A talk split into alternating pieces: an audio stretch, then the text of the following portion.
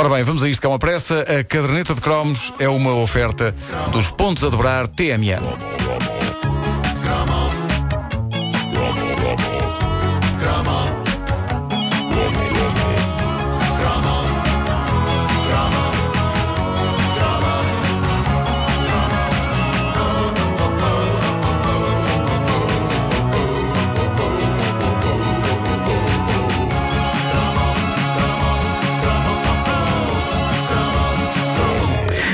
Bonitas memórias de infância neste cromo, memórias enviadas por um ouvinte nosso, o António Erix Santos. Uh, ele deixou uma mensagem comovente na zona de discussões da página uh, oficial do Facebook da Caderneta de Cromos, onde recorda o tremendo potencial de um objeto que todos nós tínhamos tendência para transformar em brinquedo: as caixas de cartão canelado. Uh, o António recorda o quão espetacular pode ser uma caixa de cartão canelado, das grandes, daquelas dos frigoríficos ou de eletrodomésticos de dimensões consideráveis, diz ele, podiam ser uma casa, um castelo, um abrigo, ou neste caso, abrindo a caixa em ambos os lados, um tanque de guerra. Abrindo a caixa e deitando-a, ia um de cada vez lá para dentro, gatinhando no seu interior, quase como se fosse um hamster numa roda. Pá, isto é incrível. É verdade, é, é verdade. As possibilidades que se abriam com, com, com o, o cartão. O cartão, e, e é, é, como se fôssemos as roldanas do tanque, não é? Andamos ali. Que maravilha. Pá, é incrível. Uh, e diz ele, gatinhando no seu interior, quase como um hamster numa roda, carregando sobre o bando, enquanto éramos alvejados com os mais variados objetos. Era tudo brincadeira e raramente havia cabeças partidas, nódoas negras muitas, mas monas rachadas, nem por isso. Agora vem a parte emocionante. Diz ele. Um belo dia, estava o meu irmão a brincar com um enorme tanque penso que era uma caixa onde tinha vindo um frigorífico, quando, vindo do nada, surge um gabiru de bicicleta e utiliza o tanque como rampa para um espetacular salto. Felizmente o meu irmão não se aleijou, mas, como era comum na juventude, aquele tipo ficou marcado. é verdade, a infância e a juventude têm uma, uma estranha maneira de funcionar como crime organizado, como coisa nostra, não é? E a vingança era uma coisa natural. E diz o António: eis que surge a ocasião Umas semanas depois, unindo as nossas enfesadas forças, conseguimos empurrar o tipo por uma ribanceira abaixo. Ah, só. Uhum. Pá, isto é incrível porque isto é a vitória do petis enfesado e vítima contra o matulão armado em bom. Na minha vida escolar, Nunca aconteceu. Mas o problema do petis enfesado é que geralmente era sensível e tinha consciência. Era isso que o distinguia do matulão. E o peso da culpa começou a fazer-se sentir assim que eles atiraram o rapaz pela ribanceira. E diz o António: fugimos apavorados e durante bastante tempo não o vimos. Chegámos a pensar que ele tinha perecido e que ainda ninguém tinha encontrado o corpo. mas não. Só. Uma coisa Agora, leve. Mas vocês preparem-se para o twist final. Mas não estava vivinho da Silva e cheio de saúde.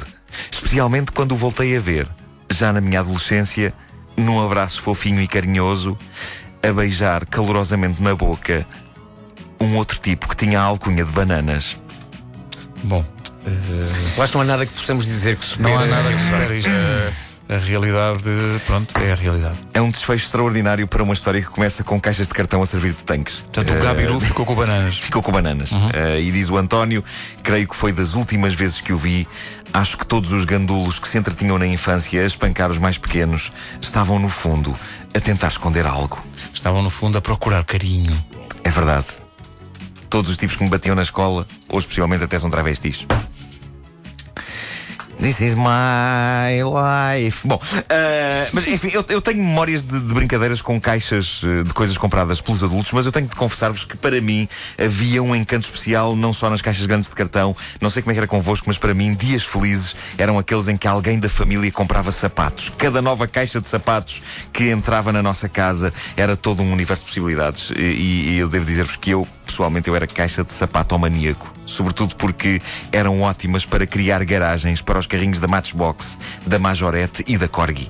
Geralmente eu abria-lhes uma porta Sabem como é que era? Recortava assim só dos lados e depois a porta levantava com ah, as garagens. Exato, exato, exato. Uh, e fazia os carros entrar e sair de lá. E, e é engraçado porque eu disse uh, há momentos que cada nova caixa de sapatos era todo um universo de possibilidades, mas a verdade é que, uh, por muito estimulante que fosse para a imaginação ter nas mãos uma caixa destas, praticamente todas elas se transformavam em garagens para os carrinhos com uma porta.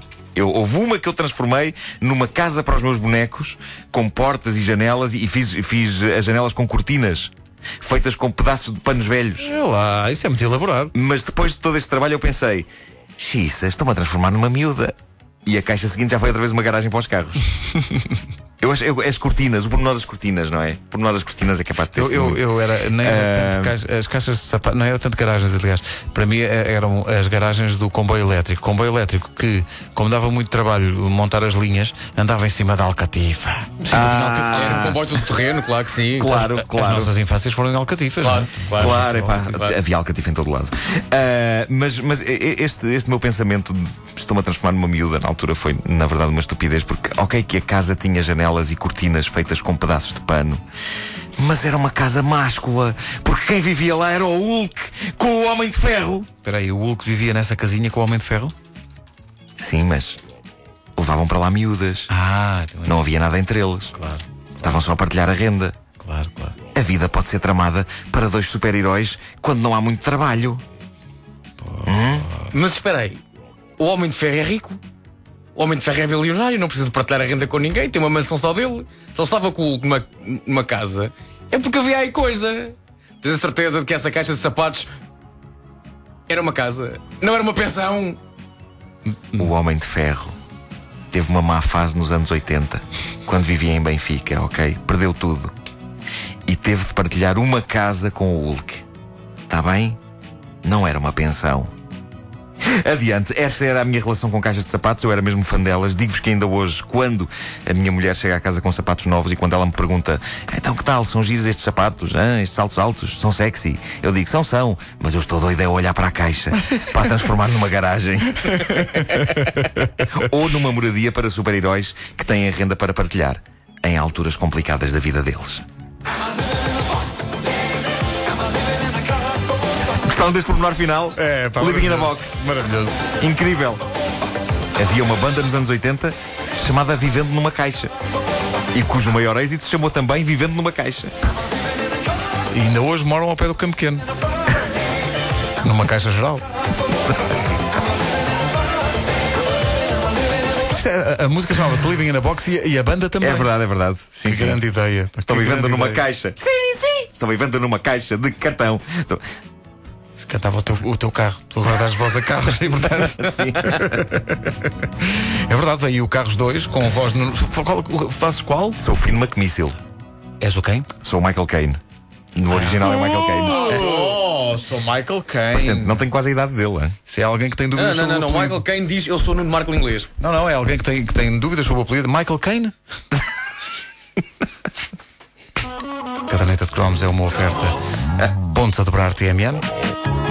Então está tão velhinho que já lhe deu uma bengala. Michael Caine.